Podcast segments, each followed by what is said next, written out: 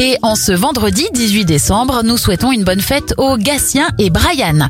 Allez, on ne perd pas de temps, il y a pas mal d'anniversaires à souhaiter aujourd'hui.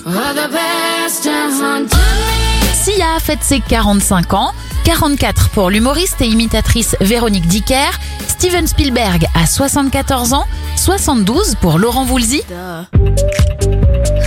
19 ans pour Billie Eilish, Pauline Esther en a 57 et le même âge pour Brad Pitt.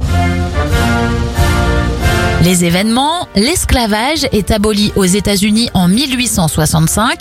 Le journal Le Monde paraît pour la première fois en 1944.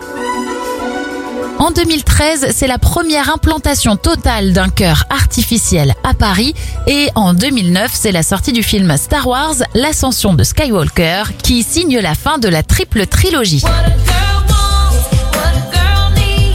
Termine avec l'anniversaire de Christina Aguilera, elle fête ses 40 ans aujourd'hui.